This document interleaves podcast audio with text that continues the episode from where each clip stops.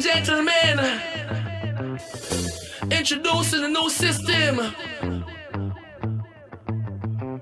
And the new system is from the art from the start. Yes, it's a blessed life. Every man got his own fight, you know. Buenos días a todos, aquí estamos desde Albal, Valencia, en un posible futuro confinamiento segundo, pero estamos aquí, pues ya veis, con esta alegría que nos, que nos traemos Carlos y yo todos los días. Y hoy vamos a hablar de un resumen de libros. Hoy vamos a hablar de un libro que estoy leyendo y terminando y, otro libro de nuestro amigo Carlos, de From My Street with Love. Cuéntanos, Carlos. Vale, pues bueno, chicos, eh, ya lo hemos hecho varias veces y siempre nos gusta, nos gusta hablar un poquito de todo lo que vamos leyendo, viendo y aprendiendo. Como somos los eternos, los eternos aprendices, pues vamos a seguir aprendiendo. Entonces, yo os quería traer uno de, no mis libros favoritos, pero sí de los que más me han gustado, que se llama eh, Maestría. El libro Maestría está escrito por Robert Greene. En inglés es Mastery, lo digo por si alguno no, no os lo vais a leer en inglés, pero si alguno lo va a buscar, a veces es más fácil encontrarlo así. Entonces, eh, como destacarlo, como decir algo rápido de este libro sería, nos explica por qué, por qué llegar a ser un maestro en algún campo nos ayuda a sentirnos más llenos y cómo lograrlo paso a paso. Bueno. Eh, esto para mí, este, de este autor me he leído dos libros más, pero este libro me gustó por esto, me gustó porque tiene el libro dividido en tres partes que creo que son básicas y que hablan de algo muy sencillo. Eh, yo siempre he, mm, he, tenido el pensamiento de este, que es mejor ser maestro en una cosa en vez de bueno en 100. Hay que maestro en una sola. Aprender de todo, pero ser maestro en algo. Y de ahí viene, pues esto, la, las ganas de querer aprender más sobre un punto, sobre algo en específico. Y, y, de ahí es cuando empiezas a recabar más y empieza a salir más de ti. Entonces, las tres ideas principales de este libro son descubrir tu propósito, decidir por ti mismo y la última sería la fase del aprendiz. La primera, descubrir tu propósito y más a día de hoy, y yo creo con mis coaches, esto lo he hablado últimamente mucho, en, no sé qué tengo que, no sé qué quiero hacer con mi vida. Bueno, primero aprende a, darte cuenta de, de qué es lo que te gusta, o sea, quién eres, tu esencia. Intenta encontrar qué, qué es lo que más te llamaba al principio, cuando eras pequeño, ¿Cuál, ¿Cuál, era ese propósito? Eso que de pequeño, no digas una profesión, pues yo quería ser bombero. No, piensa en la raíz. ¿Por qué quería ser bombero? Por salvar vidas, porque, por la naturaleza, por... Busca, tienes que intentar encontrar todo eso. Encontrar ese nuevo objetivo hará que consigas una fuerte de energía interminable. Cuando tienes un nuevo objetivo vital, eh, tu energía se multiplica por infinito. Y esa te permitirá, o sea, un, una, una, una, fuente de energía que te permitirá conseguir más energía aún todo el rato. Cada vez que trabajes tendrás más energía, ¿eh? porque es, es, inacabable. Es cuanto más gastas, más tienes. Y te permitirá disfrutar del proceso, que ese es uno de los grandes problemas que hay, que nos involucramos en proyectos que nos exprime, pero no disfrutamos del proyecto. ¿Por qué? Porque lo primero que, o sea, lo que haces es centrarte tanto en los resultados y en qué dirá la gente y no disfrutas de las cosas. Entonces, eh, pensar, por ejemplo, en los grandes maestros de sushi y que llegan a estar 30 años solo para alcanzar el punto perfecto de la cocción del arroz. Solo hacen arroz durante 30 años y empiezan a hacer sushi a lo mejor con 60 años. Su maestro de, de arroz no les ha dejado hacer otra cosa, pero ellos han aprendido, en lugar de permitir ser juzgados y permitir que esos juicios les afecten, han disfrutado de ese camino, ¿vale? No lo llevéis al punto del ejemplo copio-pego, simplemente ver es el concepto, es disfruta del camino y da igual, el tiempo desaparece, desaparece el, el, esfuerzo, todo. Es una persona que le dedica 30 años a aprender a hacer arroz. Solo arroz. Y esos son brutales. Y llegan a, llegan a ser considerados expertos a nivel mundial en esto y tienen su siguiente alumno, que a lo mejor empieza con 20 años y hasta los 50 o los 60 años no va a dejar de cocer arroz. Y cuando de verdad asumes esa, esa realidad, es cuando de verdad disfrutas del camino. Disfrutar del camino es no preocuparte de lo que los demás dirán, tener esa, eso que sale de dentro, que hace que, todo, que esa energía sea inacabable. Entonces, es importante, lo primero, descubrir tu propósito. Segundo es decidir por ti mismo. En el proceso de encontrar eso que, más te llena, el problema que te vas a encontrar muchas veces es que, que, la gente que te rodea te va a decir que no tiene sentido, o que no es buena idea, o que no merece la pena. Y esto, o sea, hasta la persona que más quieres te lo va a hacer. Te lo va a decir hasta las personas más cercanas, porque piensan que ellos tienen la razón. Y no estoy diciendo que no te puedan dar su opinión, pero, y lo he hablado muchas veces, las decisiones acarrean consecuencias y tú eres el único que va a vivir las consecuencias de tus decisiones. El único, nadie más. Ni, ni tu mujer, ni tu marido, ni tu padre, ni tu madre, nadie más. Tú decides lo que tú haces y las consecuencias las vives tú solo, en tus pies, cada día. Entonces, puede hacer que si permites que toda esta palabrería que la gente tiene acerca de lo que haces, te pierda, pierdas de vista lo que de verdad quieres hacer. Porque al principio, si empiezan a juzgarte, cuando es cuando empiezas las cosas y permites que esos juicios te afecten, acabarás permitiendo perder esas ganas de hacer eso que querías hacer. Eso que te costó pasar en la primera fase, que era descubrir tu propósito. Hará que tu confianza baje y que decidas subir en lugar de hacer lo que más te llena. Entonces, hay que coger y hay que escarbar más aún dentro de ti. Y esto es todo, olvidaros de trabajos hacia afuera, son trabajos internos. Cuando de verdad te construyes de dentro a afuera, eres indestructible. El problema es que nos construimos queremos construirnos de fuera hacia adentro. Y es mucho más complicado, no aguantamos esa presión.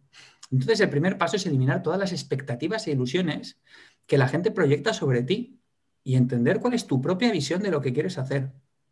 Y el escritor Robert Greene es un maestro en esto y es capaz de ver conexiones que otros no consiguen ver y sacarles provecho.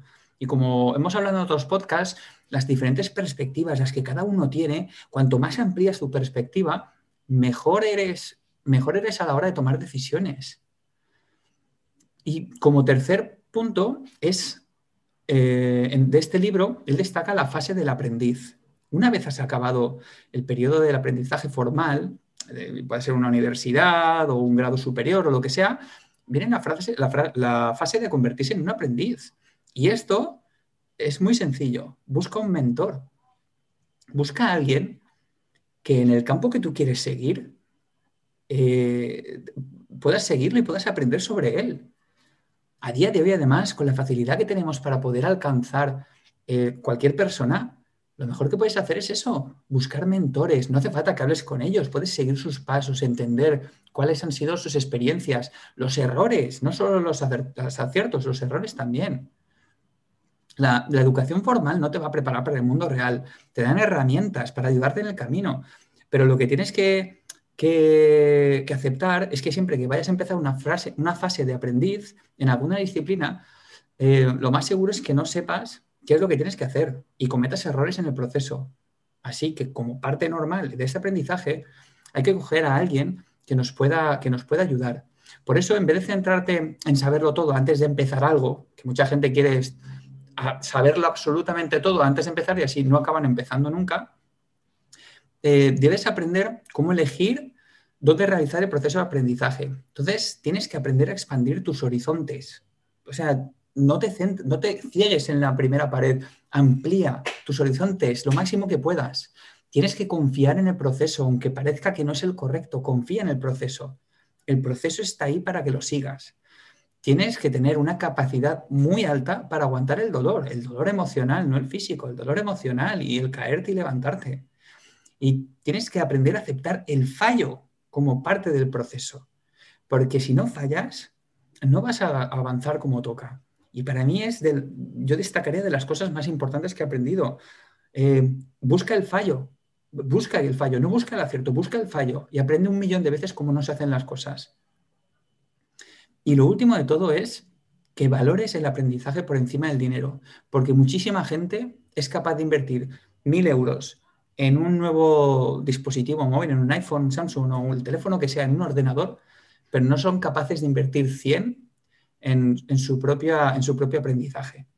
que a lo mejor sea un curso con esa persona que de verdad te va a guiar en el camino, un, libro, un, viaje que te haga, que te llene. No, es, hay que de verdad, hay, que dar, darse cuenta que el aprendizaje está muy por encima del dinero. Así que repitiendo de nuevo la primera frase que os he dicho, eh, resumiendo este libro que se llama Maestría, este libro te va a explicar por qué llegar a ser un maestro en algún campo te va a ayudar a sentirte más lleno y cómo lo puedes conseguir paso a paso. Muy bueno. Sobre todo me ha gustado mucho la última parte que decías. Eh, eh, en general todo me ha gustado mucho. Habrá que leérselo, habrá que leérselo, maestría. Muy bueno, muy bueno. además es muy fácil de leer, ¿eh? lo recomiendo por facilidad también de lectura. Bueno, ¿y tú, Alberto, qué nos traes? pues mira, antes del que os traigo, lo que comentabas de, gastarse dinero en un móvil, en tal, es, así. Yo, desde mi aprendizaje continuo, intento o, quiero invertir siempre en conocimiento, entonces por eso me gusta leer. Eh, ahora que hemos empezado el nuevo año ya tengo dos cursos comprados, uno de meditación, otro de emprendimiento. Hay que estar constantemente aprendiendo, aprendiendo porque vas a abrir muchos horizontes en todos los aspectos, conocimiento, amor, espiritualidad, todo pero hay que, hay que invertir tiempo y dinero en, que te enseñen, porque no nacemos eh, eh, aprendidos. Yo tengo un libro de, de Keiron Bates, que es, eh, que es un libro que se llama Amar lo que es. Amar lo que es. Es un espectáculo de libro. Es una mujer, es, es una mujer que acabó en Estados Unidos en un psiquiátrico, sumida en una depresión brutal, dormía en el suelo porque no, creía que era merecedora de, dormir en una cama, imagínate hasta qué punto. Entonces, estando en, lo más bajo, que a veces que hablamos la tormenta, ¿no? supo resurgir y, hacerse cuatro preguntas. Y esas cuatro preguntas son las que van en torno al libro. Ella le llama la, indagación o le llama eh, el trabajo que tienes que hacerse. Y te voy a resumir un poquito de qué va, en muy poquito te cuento más. El resumen sería, enfréntate a tus pensamientos con compasión, compréndelos y te dejarán marchar. Cobra conciencia de tus historias, esas que construyes en tu mente y finalmente indaga y busca el pensamiento que está tras el sufrimiento. Esas cuatro preguntas, eh, ella ahora se dedica por todo Estados Unidos eh, eh, haciendo conferencias e indagando con las personas que tienen un sufrimiento, ¿no? ¿Qué es lo que te hace sufrir? Esto, esto, aquello, lo que sea. Pues ella te hace esas cuatro preguntas. Carlos, un espectáculo.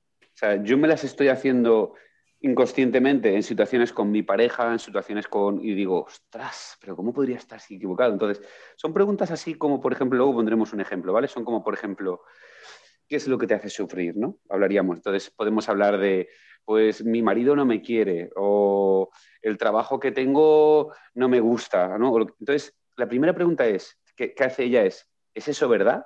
Entonces, tú ya como que, ostras, tomo conciencia, ¿no? dices, sí, es verdad, él no me quiere. Y la segunda pregunta es, ¿tienes la absoluta certeza de que eso es verdad? Entonces, es como, mm, bueno, yo creo que no me quiere. Bueno, ya la cosa va cambiando, ya, ya va revolviendo un poco la conciencia, ¿no? Dice, ¿cómo reaccionas cuando tienes ese pensamiento? O sea, cuando tienes el pensamiento de que mi marido, mi mujer no me quiere, ¿cómo reaccionas? ¿Reacciono mal? ¿Le trato mal? No le escucho, dejo de hacerle caso, eh, como más, engordo, dejo ir al gimnasio, eh, me amargo, ¿verdad? ¿Cómo reaccionas cuando tienes ese pensamiento? Esa es la tercera pregunta. Y la, última sería, ¿quién serías tú sin ese pensamiento? Entonces es, si no tengo el pensamiento de que mi marido no me quiere, sería feliz. Entonces, la historia está, entonces, quítate el pensamiento, porque el pensamiento es el que te está haciendo daño. No es que tu marido no que te quiera, es tú que crees que no te quiere, ¿cierto? Entonces, si al final llegas a esas cuatro preguntas, te dice, invierte todo y que el prójimo seas tú. Entonces, eh, cuando dice, mi marido no me quiere, tienes que pensar en la pregunta y es, yo no me quiero. ¿Me explico? Entonces es como, ostras, no te quieres porque si te quisieras, no dejarías que tu marido te tratara así. ¿Me explico? Entonces empiezas a darle vueltas a, tantas cosas y ella en todo el libro pone tantos ejemplos, ejemplos que te puedo poner como, por ejemplo, una niña pequeñita de siete años que tengo miedo porque hay un monstruo debajo de mi cama. Y entonces dices, ¿es eso verdad? Entonces la niña dice, sí, ¿estás absolutamente eh, segura que es eso, verdad? Mm, ya se ríe, ¿no? La niña y luego dice, ¿cómo reaccionas con ese pensamiento? Pues reacciono mal, con, miedo. ¿Quién mm. sería sin ese pensamiento? Ostras, pues sería feliz. Pues entonces el pensamiento es el malo, no hay ningún monstruo, ¿verdad? Entonces, entonces eh, es, un libro que tiene mucha, mucho que revolver en la conciencia de la persona. Eso me hace, me hace acordarme mucho de muchas sesiones de coaching que hago. Eh, yo tengo que cambiar, hay mucha gente que viene a, trabajar conmigo con, esos pensamientos ya. Y esto es una frase que se repite muchísimo y es, eh, todo me sale mal. Entonces la primera pregunta que yo les hago siempre es, ¿todo, todo? Y me dicen, y algunos ya ahí reculan y dicen, bueno, todo, todo no. Pero muchas ah. veces me toca volver a hacerse y decirle, y me dice, sí, todo, todo. Y yo les digo, vale, todo, todo, todo, como haciéndolo, intentando que de verdad abarque todo. Y es cuando ellos se dan cuenta y hacen, bueno, todo, todo, todo, ah. no. Y ya empiezas a hacer esas preguntas, pero estas preguntas que, acaban ahondando, al final te das cuenta que eres tú mismo el que terminas con tus propios pensamientos. Me pasó, por ejemplo, el otro día, estaba leyendo el libro y esto, claro, se te empiezan a abrir puertas, ¿no? Mm. Y el otro día en una, en una, voy a ponerte un caso práctico conmigo que me pasó, ¿no? Mm. Estaba con mi chica que yo, yo estoy en un proyecto y, quiero que me ayude ella, ¿no? Entonces yo estaba en ese proyecto, estamos en un proyecto los dos. Entonces, claro, cuando yo le digo, vamos a hacer esto y ella no, no, no, no puede en ese momento, o, claro, yo mm, en mi, en mi cabeza es me enfado porque ella no me ayuda. Y stop. O sea, eres tú, Alberto, el único que tiene que hacer eso. Y si quieres tomar acción, tómala tú únicamente. No tienes que enfadarte con ella porque ella no tiene nada que ver en esto. El que se enfada eres tú. Entonces, automáticamente dijo, ostras, claro, toma acción. Entonces, cuando me enfado, fíjate con las preguntas, cuando me enfado con mi chica porque no me ayuda esto, al final, que, lo que te he dicho antes, invierte, invierte con quien te enfadas. Me enfado conmigo mismo porque no soy capaz de hacerlo yo. O no, no, no, no perdón, no soy capaz, no, no soy, no soy eh, lo suficientemente, no sé cómo te diría, mm, proactivo a hacerlo yo. Levanta el culo, Alberto, y hazlo tú. No pienses, no, es que no lo hago porque tal me está, porque tal persona no me no, no, hazlo tú. Así en muchos sentidos. Entonces me abrió mucho, mucho la conciencia y dije, ostras, es un libro muy bueno, tío. Qué bueno, eh, amar, amar lo que es, se llama, ¿no? Amar lo que es, amar, lo, que, es. Me gusta mucho, sobre todo, eh, todo este tipo de lecturas que recomendamos siempre son. Yo, sinceramente, aunque hagamos todo esto como parte de los podcasts, mucha gente nos pregunta, Alberto seguramente también, eh, ¿qué libro me recomiendas? Y esta pregunta que me habéis hecho tanto, el otro día hablando con, con un amigo, me di cuenta, me dice, no recomiendo ningún libro a nadie. ¿Por qué? Y me dijo algo que creo que tiene toda la razón. Los libros están geniales para adquirir conocimiento, pero no para recomendarlos. Cada uno tiene que ir leyendo en función de, pues, como, no, no, no hay una... Claro, como, oye, te apetece leer, si no, no leas, ve un vídeo, haz lo que quieras, pero no es, yo no te voy a, a, recomendar un libro que va a abrir, te va a solucionar todo, es imposible, pero sí que tienes que coger y, y ser vivir en el presente. Es decir, nosotros recomendamos libros porque nos gusta, son libros que hemos leído y han tenido algún tipo de, reacción en nosotros, nos ha gustado, nos hemos sentido reflejados con cosas. Pero una de las, de las mm, creo que de, las grandes lecciones que me llevo de, sobre todo la conversación con mi amigo el otro día, es em, Vive, vive, lo que está pasando alrededor tuyo en ese momento. Sé consciente, como te dice este libro, de lo que está pasando en lugar de estar buscando esa solución mágica en una aplicación, en un libro, en un vídeo, en un tutorial, en una pastilla, en donde sea. Es sé consciente, vive el presente, es Amar lo que es, ¿no? ¿Qué es, ¿qué es? ¿Qué es lo que es? ¿Qué es la verdad, no? ahí está. Es verdad que está muy guay, está muy guay. Sí, sí. Ahí está, ahí está. Pero seguiremos recomendando libros, por supuestísimo. Seguir, no recomendando, seguiremos haciendo podcasts sobre los libros que a nosotros nos gustan. Y luego cada uno claro. que decida si lo quiere leer o no lo quiere leer.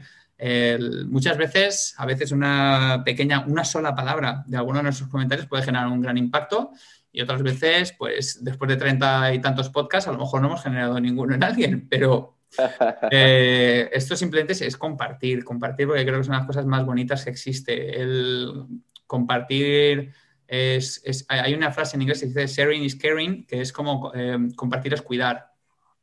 Compartir es y, cuidar, qué bueno. Y creo que, que, hay que hacerlo. Que compartir, chicos, eh, compartir, pasar tiempo, comparte tu tiempo, dar importancia a las cosas, a todo, a todo. Y mira, justo eso, creo que ahora, a día de hoy que nuestro tiempo, nos damos cuenta, nuestro tiempo, nuestra libertad, entre comillas, esta libertad ahora con los confinamientos, etcétera, etcétera, está siendo un poco cuestionada. Creo que en qué inviertes tu tiempo, ya no ni cuánto, en qué inviertes tu tiempo es muy importante. Así que... Pues tengo un cuento para terminar, Carlos. ¡Bien! un cuento de estos, míos raros. Dice que era un campesino que estaba con su hijo eh, labrando la tierra y se llama el campesino del caballo. Y estaba labrando la tierra y de repente eh, el apareció un caballo salvaje, ¿no? Y ellos, ostras, qué chulo, fueron a acariciarlo y, se lo, pudieron tocarle las crines y, tocarlo, ¿no? Entonces el, campesino decidió quedárselo y lo metió y le hizo un establo y lo metió allí. Entonces llegaron todos los del pueblo y dijeron, ostras, ostras, eh, señor, qué, qué, buena suerte, ¿no? Tiene usted con, con, que ha llegado un caballo y tal. dice, buena suerte o mala suerte, quién sabe. Entonces, a los días empezó a haber una lluvia muy fuerte, empezaron a haber lluvias torrenciales y, y, con una cascada de río se desbordó el río y rompió el establo y el caballo se escapó. Entonces llegaron todos los del pueblo, ¡guau! ¡Qué mala suerte ha tenido con que, que, se ha desbordado el río! Y el tío, el campesino dice, buena suerte o mala suerte, quién sabe. Entonces, de repente, al cabo de unos días, aparece un montón de ruido, ruido, ruido de la montaña y estaban bajando un montón de caballos. Era, era una manada entera de caballos salvajes que llegaron allí a comer y a pastar allí en aquel establo que había venidos por el caballo que se había escapado, ¿no? Y entonces que llegan todos del pueblo y dicen, ¡guau! ¡Qué buena suerte ha tenido este! Y dice, buena suerte, mala suerte, quién sabe. Y de repente un día el hijo, eh, cuando tenían los caballos, decide montar, decide montar uno de los caballos y montando el caballo cayó al suelo y se rompió el brazo. Y como estaba con el brazo roto en camilla, llegaron todos los vecinos y dijeron, ostras, qué mala suerte ha venido. Buena suerte, mala suerte, quién sabe. Y al final dice que llegó la guerra y empezaron a llevarse a todos los, hijos de los campesinos de, todas las tierras. Y cuando llegaron a por el hijo del campesino que estaba con el brazo escallado, dijeron los todos, qué buena suerte ha tenido su hijo. Dice, buena suerte mala suerte, quién sabe. ¿Qué quiere decir la moraleja del cuento? Todo fluye, para todos, todo es para bien, todo está bien, ¿sabes? siempre que pase algo, está todo bien, todo es perfecto, tío, ¿sabes? No sé para qué, pero es todo perfecto. Ahí, ahí creo que siempre me lleva a una frase, no sé si porque la he leído y luego la he escuchado muchísimo, que es, si aparece en el, camino, en el camino, se convierte en el camino. Y es eso, es Totalmente, lo que tiene que pasar, lo que tiene que pasar, pasa, vívelo. Esa es, esa es. Buena suerte, mala suerte, quién sabe. Qué bueno, amigo, qué bueno. Bueno, chicos, pues con esta historia de nuestro super compi, Alberto, el gran guerrero Tormenta, nos vamos a despedir y os damos de nuevo las gracias por estar con nosotros en un nuevo capítulo desde From the Street with Love. Pues nada, un saludo a todos y pronto volveremos con más cositas nuevas que tenemos un año muy bueno por delante. Perfecto, Alberto. Bueno, nos vemos pronto. Hasta luego. Hasta luego. Yes, it's a blessed life. Every man got his own fight, you know.